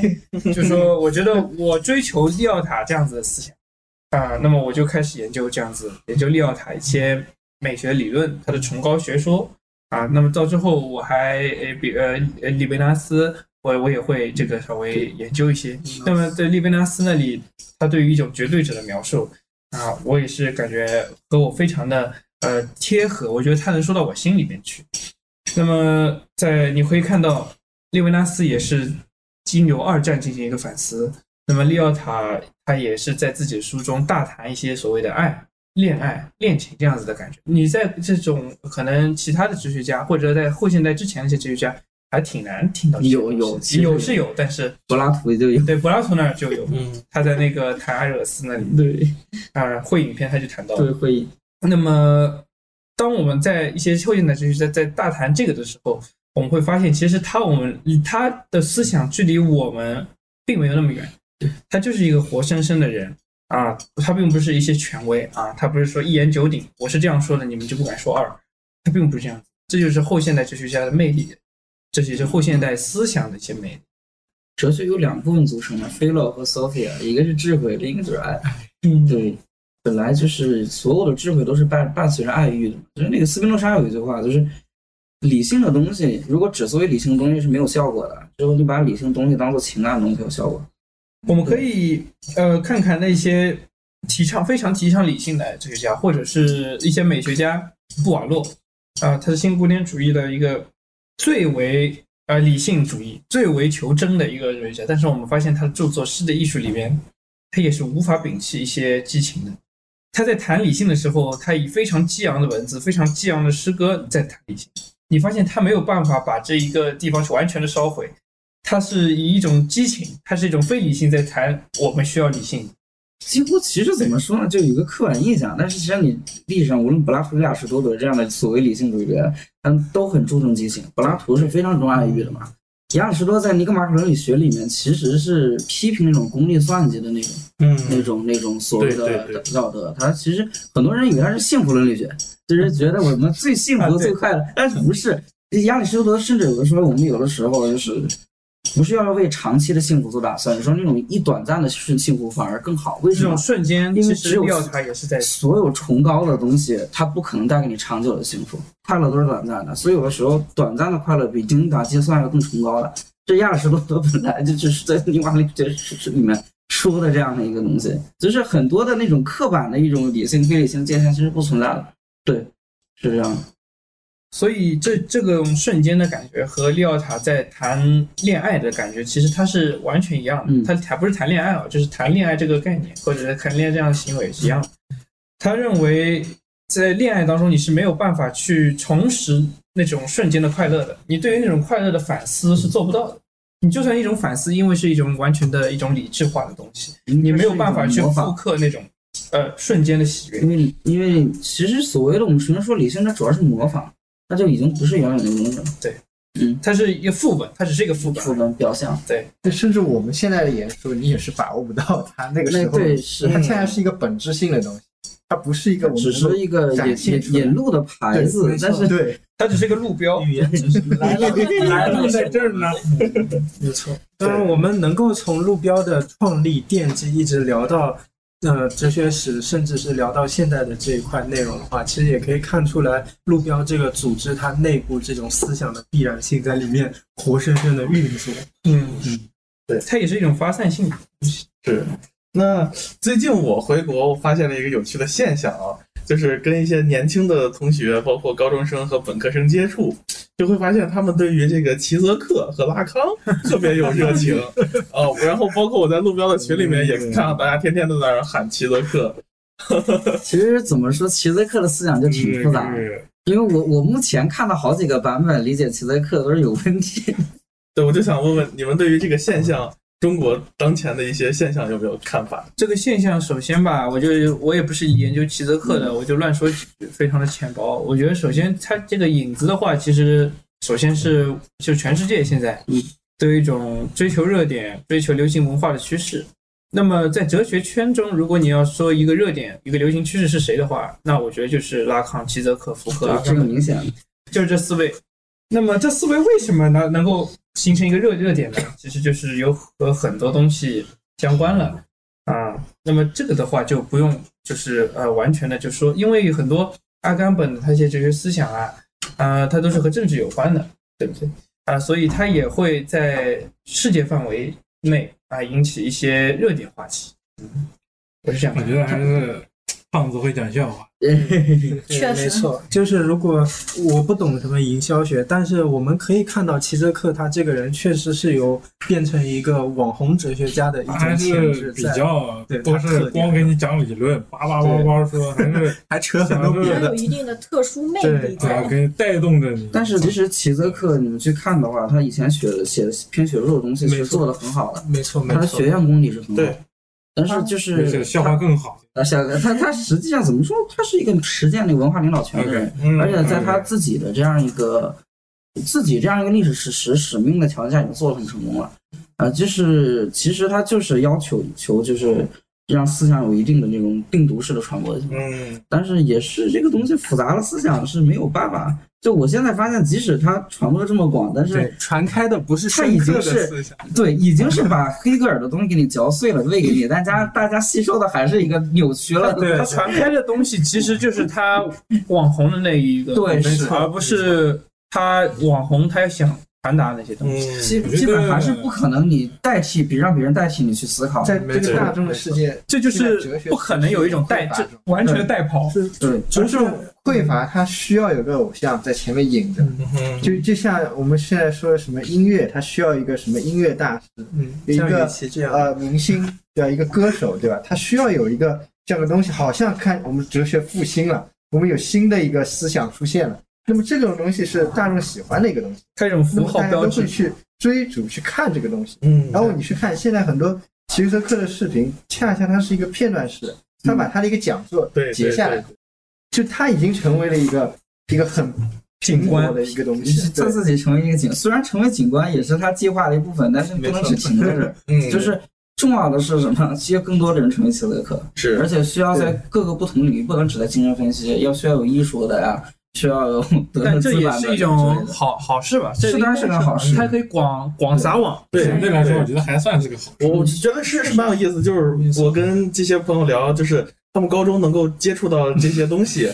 就已经比我高中时候要强很多了。那个时候我啥都不懂，我高中也啊啥不知道我高中的 话，只接触过尼采吧，可能他也属于这他尼采思想可能也是比较蛊惑、诱惑性的。我觉得他也具有一点这样子相似的地方。看了罗素的《西方哲学史对罗罗素罗素西方哲学其实他虽然一直被有人批评他，但是我觉得他写的真的非常有趣，还是非非常生动的。对，所以我们也也不能对一个分析哲学家都有一种完全刻板的印象，而是我们可以发现分析哲学家他自己有趣的地方还是很多早的。早期没有分析和无路的区别。对对对，就是哲学家，就哲学家。对，呃，那其实我想就是说，如果我们看齐泽克和拉康在中国的这个流行，其实已经至少很多年没有一个哲学家如此的被广泛的接受和流行。我觉得嗯之前应该有嗯萨特吧？对，就是我就想萨萨特特，，萨特呢是在八十年嗯代，中国流行过萨特，流行过尼采，呃，尼采、萨啊也特是那个时候嘛。所以对我们说，问题不是不是齐泽克这样的人不该出现，是他太少了。嗯，如果人人都出现的话，它不是一个问题，其实是需要一个。首先，你齐泽克是有局限性，这个局限性恰在于你不能让他全让他来做，或者让他做的很 完美，就是你全给他了，然后说他做骂他做的不够好，但是他一个人他的能力是有限的，你需要有多样化。还有一种就是群体反思的能力。对那我当时为什么会有萨特潮呢？热潮呢？其实就是因为当时那个时代，我们急需反思。那么这时候正好有一个思想家可以为我们做做出这样子的贡献，那这个人就是萨特。开始钻孔了。德里达应该也流行过一阵，没对，是没九错十。年代，但但但德里达不可能在学术圈外国流内行，国我觉内得。是和萨特是不一样，啊萨特的当时是萨特每个上人街都了呀对上街了，每个人都知道，都会说那两句话宁。宁跟宁跟萨特错，不跟阿龙 对。啊对，也跟这个网络整活有关系。我觉得这跟传播也有一定关系。就是说很多人是在 B 站在上以接触前到的齐话泽克，的这个传播力度不可能有像现在这么大。需要有整活。对，在以前的话，得是另一个知道齐泽克的人，我们就算有哦我告诉你，嗯一百个只看整活的，但是有一个他去了解了齐泽克的思想的话，我觉得这就是一种这其方实面。跟科普也很像，他不会把很多最学术前沿的东西写进来，最难的科普写它只它甚会至公补一式个都不硬给你核摆，对，但是它能够让一些人开始对这个领域有一点点其了实我解。觉得这个也不能单从他这些就是景观化的这个成分来，嗯就是他有一些书其实跟电影有关的了，我觉得其实还蛮好，就是作为一个引入的东西，我觉得嗯没错，啊还挺好的。就是就好像说有一百个人进来了，最后有一个人真正读懂嗯了就可以了。重要了，那已经很重这要了。就是你打开了一个裂隙，对吧？没错，但是你从中能够绽开出什么东西，这就是靠你自己去绽开了。每个人各有特点的这种你战术非。要来两句这个，这个说的是是对的，就是 还是就是你不能指望着那个齐泽克替你思考，然后觉得觉得你本来也没有动脑子，你只被动接受最东后西，你报了还个权威， 对，这太奇怪了这个事情。你这种完全的带跑是不可能的，从海德格尔那就有，没错，早期就那有。会不会担心就陷入到一种庸俗的拉康组？就很多很多嘛很多嗯很多，嗯或或者你只是看过齐泽克视频，你就可想这些装那装一装啊吧。就说说个简单，单的事情，有多少人能区分齐泽克拉克劳跟那个不是齐泽克拉康跟拉克劳的拉康？对这对，这思想当中的都分不清楚。这个这个很多人是可能都不知道拉克劳是谁，但是齐泽跟拉克劳实际上就是他们都拉康主义者嘛。但是拉克劳是反黑格尔的，然后他们甚至合作过，然后后面就掰掉 了。掰掉之后，齐泽克是批评过拉克劳版的拉康的。但是我我想着很多人，拉康就一种解释，是不嗯是？他们真的不知道拉包括康依然包括是一很个多现成的这种对政治主张，其实齐泽克和阿甘本，那他们之间后之前是有过合作的，后面也是闹掰了。那么，但是我们很多。呃，就是说，如果只看一些景观的话，是没有办法去了解对他对们对的对，思想差太异对。了。在学术圈外，它还是会形成一个集团性的那种。这哎又成一圈了，对，又封闭了，是火起来以后，其实它又变成一个站位性质的一种东西。比方，我们要是知道，比方海德格尔批过黑格尔了。那他假如是个海德格尔主义者，哎呀，黑格尔不用看，看啥黑格 尔，对吧？比方，呃，说黑格尔精神现象学批过谢林，哎呀，看啥谢林啊？ 甚甚至甚至海德格尔看过后期的，就觉得，哎呀，早期而 且尤其是这些思想家，对的恰恰他们啊批能评这个谁样，对他们批评谁，恰恰是看得起 谁。对，是嗯，没错，没错。对，有有必要跟你对我话。还想让海德格尔提我一句呢。完了，招魂这个可怕。托梦说的德语，一句听不懂我就听懂路标这个这个 德语。呃，我们更多就是一个引导性的一个作用。我没错就你从就是块路标。每某个组织想得到整个哲学的一个思考，这是不可能的。嗯我不可能帮你去想，就给你一个呃对哲学有一个有兴趣、有一个引发式的一个一个方向，呃，像路标一样指一下就可以了。就你不不能指望从每一个组织那获得所有，这个是不可能的。路标也只能是个路标，而不是说对，是这它样。是变成一个终点。你看到路标你就开始庆幸了，我也找到真 理。嗯我们每个人其实都在路标这里面学习。相当于上班的时候，你到车站牌儿，我到了。太他妈了 这是哪儿？南京路，我到南京路了。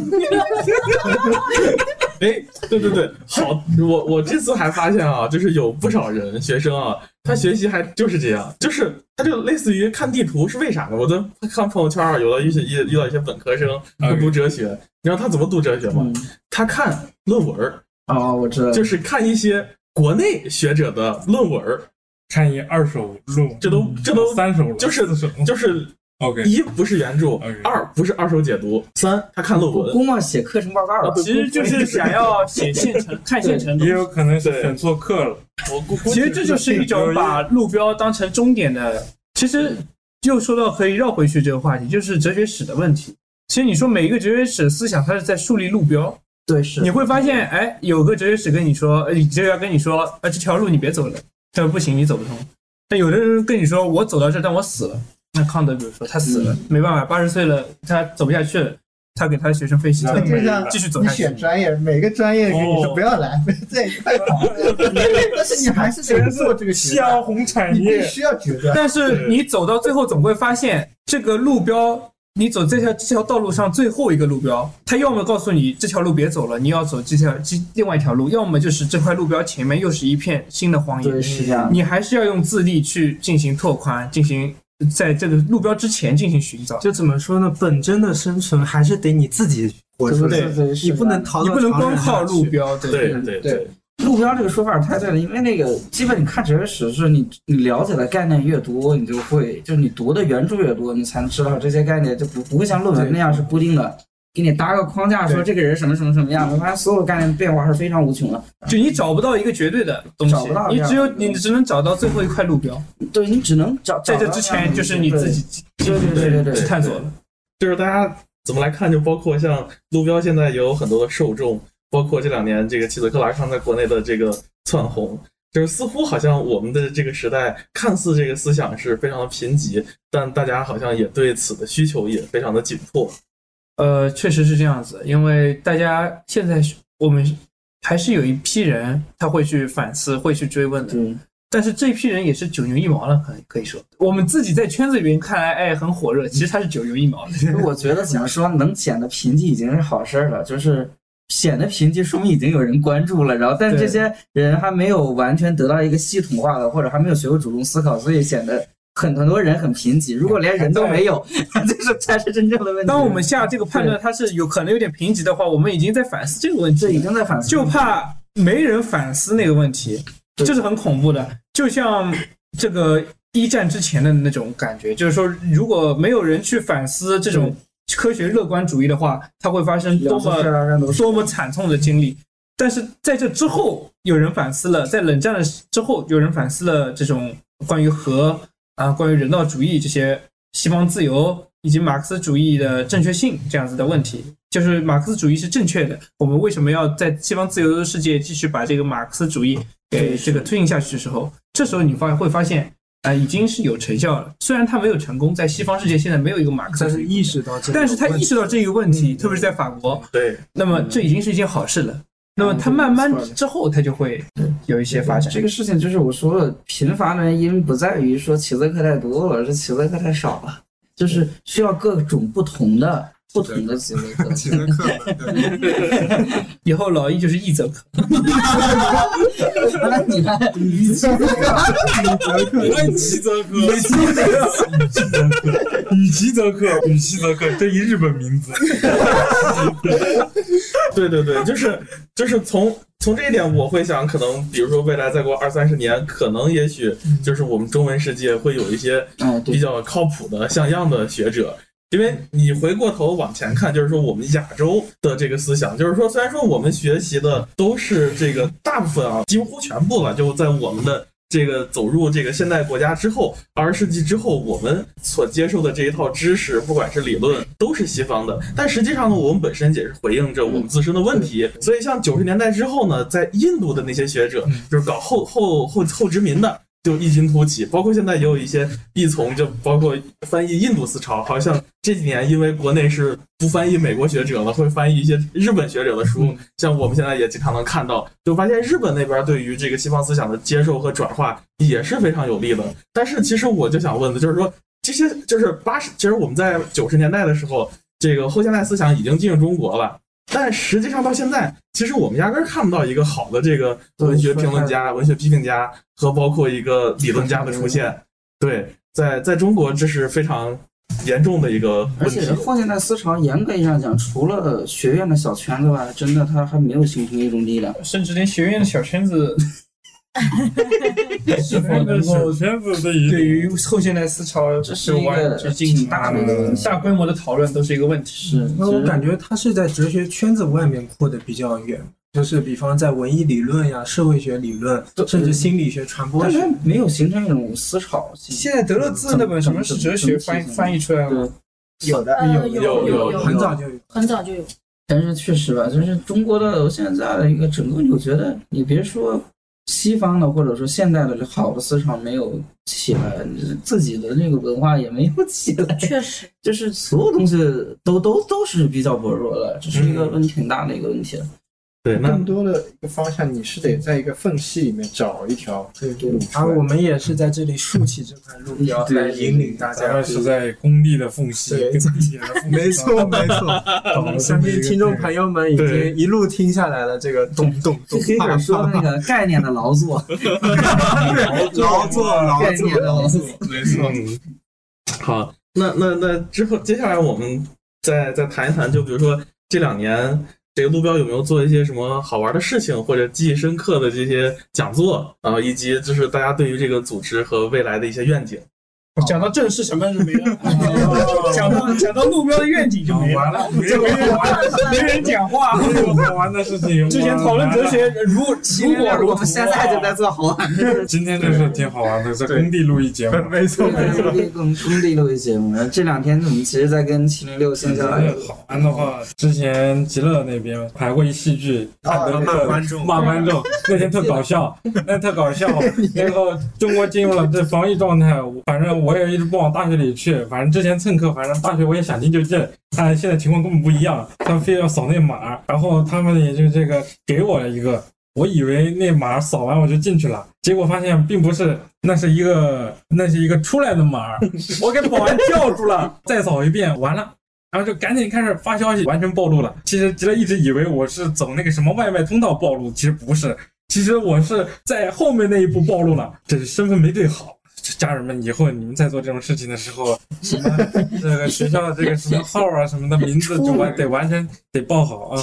以后也没这事儿了，因为疫情快难讲。南难讲，讲难讲难讲，疫苗都有了，我们常常态化了就对，嗯对，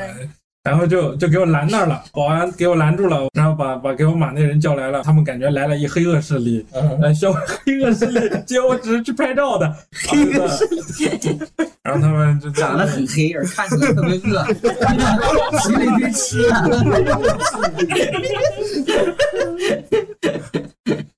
啊，那天他们拍了那戏特特逗，哦，那个时候我和木易正好对看着你在你被逮住， 然后我我说是不是要过去跟你说一下？木易说快走快走，快溜！这时候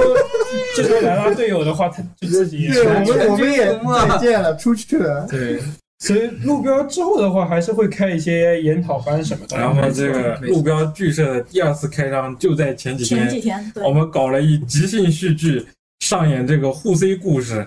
这对小故事给大家这分享一个下。这个其实呢是是有一次我跟这个我浩我先川讲之前吧，因为之前看了一个 草台班的一个戏剧《格力脑》，咱们突发奇想啊，在对讲座之前，我给大家演绎即兴戏剧，啊，由我们的这个阿空，他演一车，他演那互 C 车，我们之前没有任何剧本，他演那车主，我演一市民，还原我们当天互 C 误入市区逃亡的一个场景。对啊，给大家外地朋友们介绍一下沪 C 是一个什么玩意儿。沪 C 是可能是全上海，哦要不全中国唯一一个啊不能够进入这个上海外环以内的这个这个车牌儿，它就是那个沪 C 车车主。对，我就是这个那天被更排那除天在更外的。对，那天根本没注意，有一这哈根达斯的卡，反正你也懂的，这种卡都是怎么来的。然后这宝山根本没有这种布尔乔亚的地方，呃，得往宝山更往南边的地方走，想那有点距离。他当天刚好开车，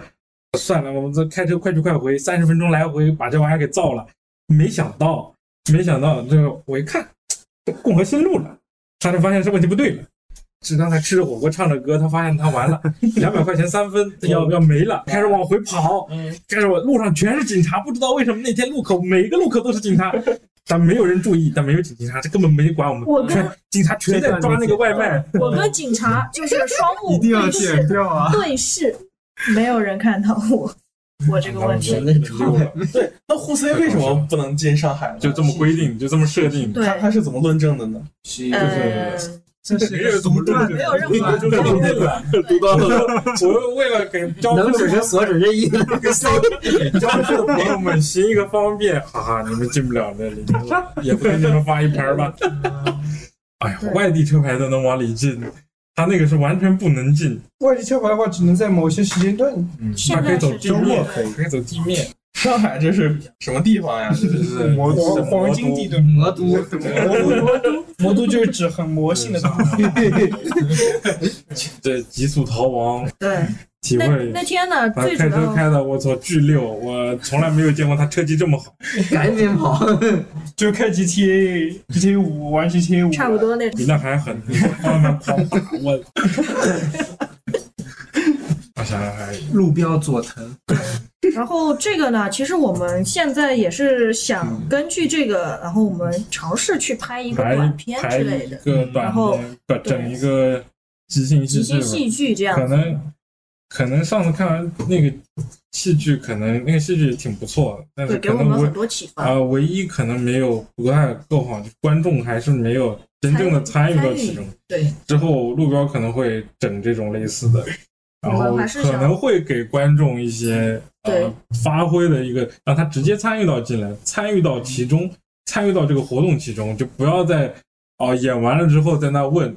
到底有什么意义呢？是不不是不是一个我告诉我创作者告诉你什么有意义，这有道理。这个东西已经是一个赠与之物了，嗯，它已经交到你的手上了。对对，那个意义不在不在创作者手里，在观众应该是在观众大家自己手里。在你的这一搭，对，没错。可能还想整一些这种实验性的东西。嗯，对，反正路标的这个基地主要就在上海，有上海的朋友都可以来还参可以与，在纽约。啊对也可以在你有也有在纽约，以后可能会拓展更多的地方，啊，就跟这个七零六一样，嗯，对。那最后一个问题想问问大家，这个大家反正也都是这个知识青年啊，所以想问问这个知识青年的现实处境，大家生活在这个中国啊，有没有什么考虑？租不起房，对，对啊，生存直确直实太最太最现实、太现实了，最残酷的真租不一起房。我们但凡能有点钱，说实话，路标其实是不太愿意做一些商业活动，但是实在是缺乏经费，真的是。没错，当然我们还是会尽力的，对更多对对推出我们肯定免费内容功课一定还是免费的，对对，讲座还是免费的，嗯对，公共讲座免费。当然大家可以打赏。除了研讨班和应试教育，它其他一定都是免费的。因为研这讨班有一半也是免费的。应试教育这块主要也是要跟市场不要恶性竞啊，争， 对，对希望大家还是多看我们这免费内容 包吧，括应试教真育以后在路标这个号就看不到 了，在另外一个多，也有可能。以后就无了。就是生存确实对我们来说还是有挺大的困难。对我之前开玩笑发个朋友圈说海德格尔要活在现在，那就没有山中小木屋了。但那是后真来的发没有现上海连个上海没有山，上海只有一个小土包， 其实这个也现管自己象叫 山，还是挺正常 的。像嗯康德当时也是去当家教赚钱，对嗯费希特也是，对对这哇，大学康德生早起那个睡眠规律很大程度上面那个教师的原因。原来如此。完了这也是老九九六了。而且那时候他们这个学校教职，如果就是老教师不死不退休，没错对没错，就没法再他是进无去。薪讲师，对费希特是康德对出打身。我菲特打我，对，无缝无缝讲师。当然，我们现在可能在讲师这一块还是好了。你去大学当讲师，他可能当会然我们被有开除，但是更新你 的制度不， 但是你不太会无薪，嗯这个是比较少的。嗯但是我我相信这个给知你识发财了青年他是没有钱的这种现状，嗯、不管在太过冷去、了现在还是将来都都会会有，都会对有。对对，每个时代知识分子都有生存方面的一个因为窘如果迫你自己没有一种产品，没有产品的话，是很难去拿到货币的，这是没有办法。在资本主义发展之后，更加更加是但这其样实的。我想，这种生活上的窘迫跟我们思想上探索也有关系的。思想上要进入到那种穷途末路，真正的进入到那个问题里，因为我们知道，之所以我们有时候探索没进到穷途末路，没有到无路可走，其实恰恰是没有触及真的问题，而真正触及恰恰是在被逼到无路可走的地方。对但这些其实恰恰有可能是我们生活当中生存的无路可走对的，一但在你投这射种生活当中，你发现了一个你和一种他者相遇，或者你和一些物相遇的时候，你发现没有办法解决这个问题的时候，你只能在思想当中再去思考、去反思他的这你碰到这些问题的前提，这是你会做的，这是你会做的事情。还是得租房，还是得租房，对而且你要是对，还得恰饭呃，作为一个路了。爱好，谁都可以做，没错没有说它是一个规定好一定要只是专业，但是你啊，更多还是生存的问题。你后面如果想要做这一块的话，你要对这个后面你怎么活，对吧？你要有个想法，就是说很多我们考这个哲学专业，其实更多的是为了后面你要有一个金钱，你要有一个这个地方给你来做这个内啊 容。不，其实是给你一个符号，给让你个名分。对，不然其实你比不上那些提比你早进所以入你社只会能的。先嗯进入等一下来补个笑话，黑格尔也得记账嘛。 是啊，他记了好多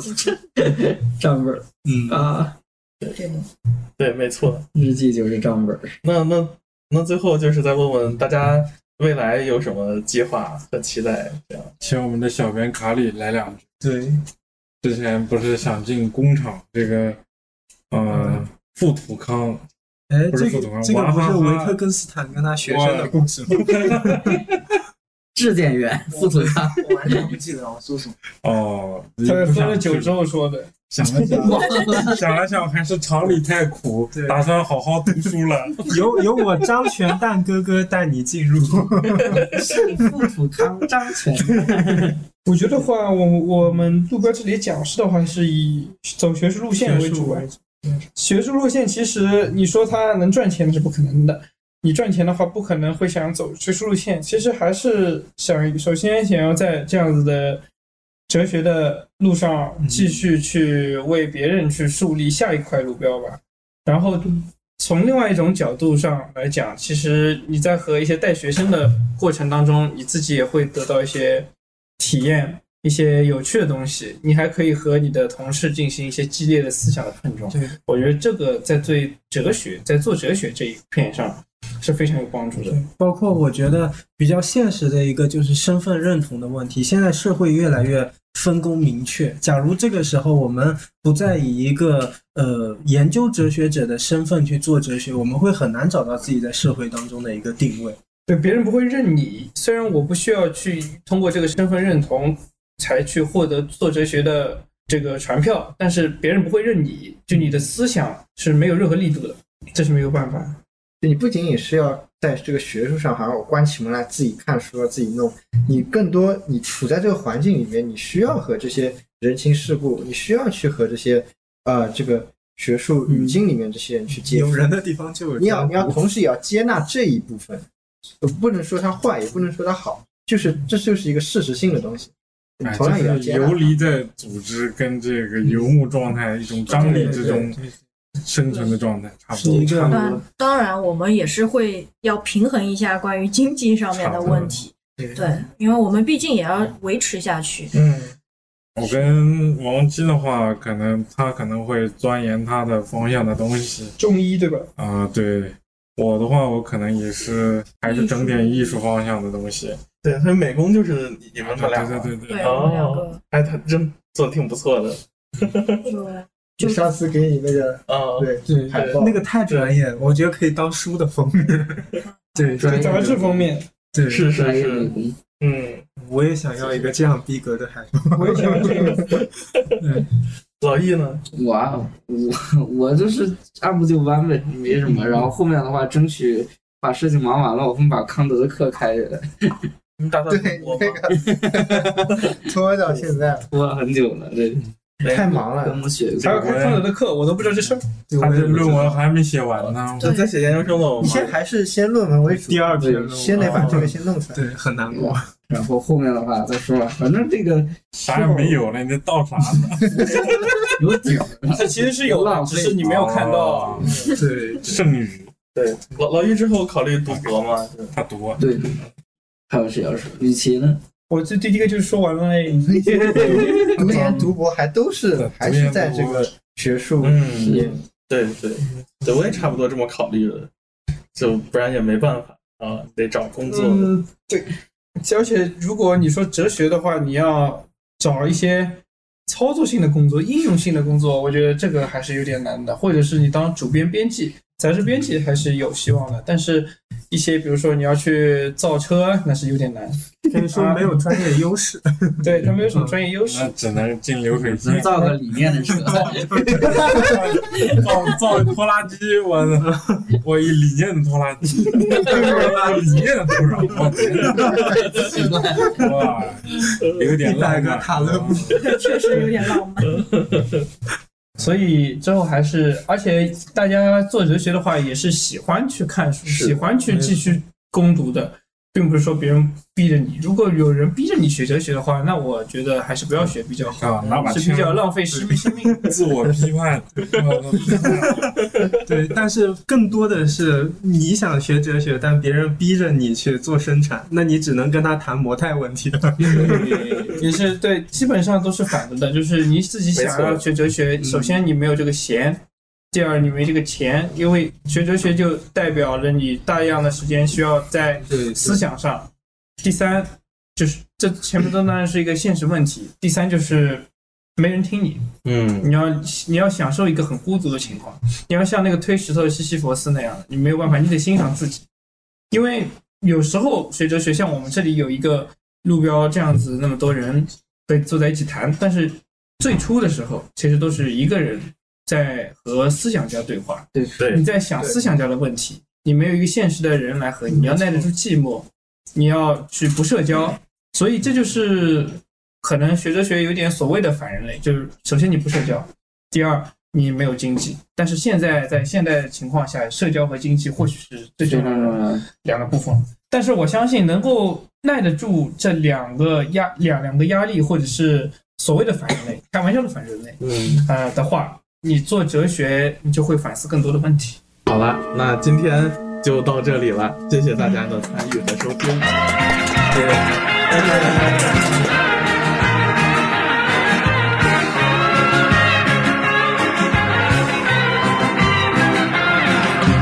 知之为知之，在乎不在乎，此人何其者？孔老夫子也。知之为不知，在在不在乎，此人何其者？蹒跚之师也。不知为知之，不在乎在乎。知人何其者？其人是也。很久以前，我们的祖先都曾经这么说。很久以前，我们的祖先都曾经这么说。现在看看我们的青年，他们在讲什么？哇塞！但是要想想到底，你要他们怎么做？剪刀等待之，清汤挂面糊，尊师重道者，莫过如此也。风花雪月之，哗啦啦啦呼，所谓民歌者，是否如此也？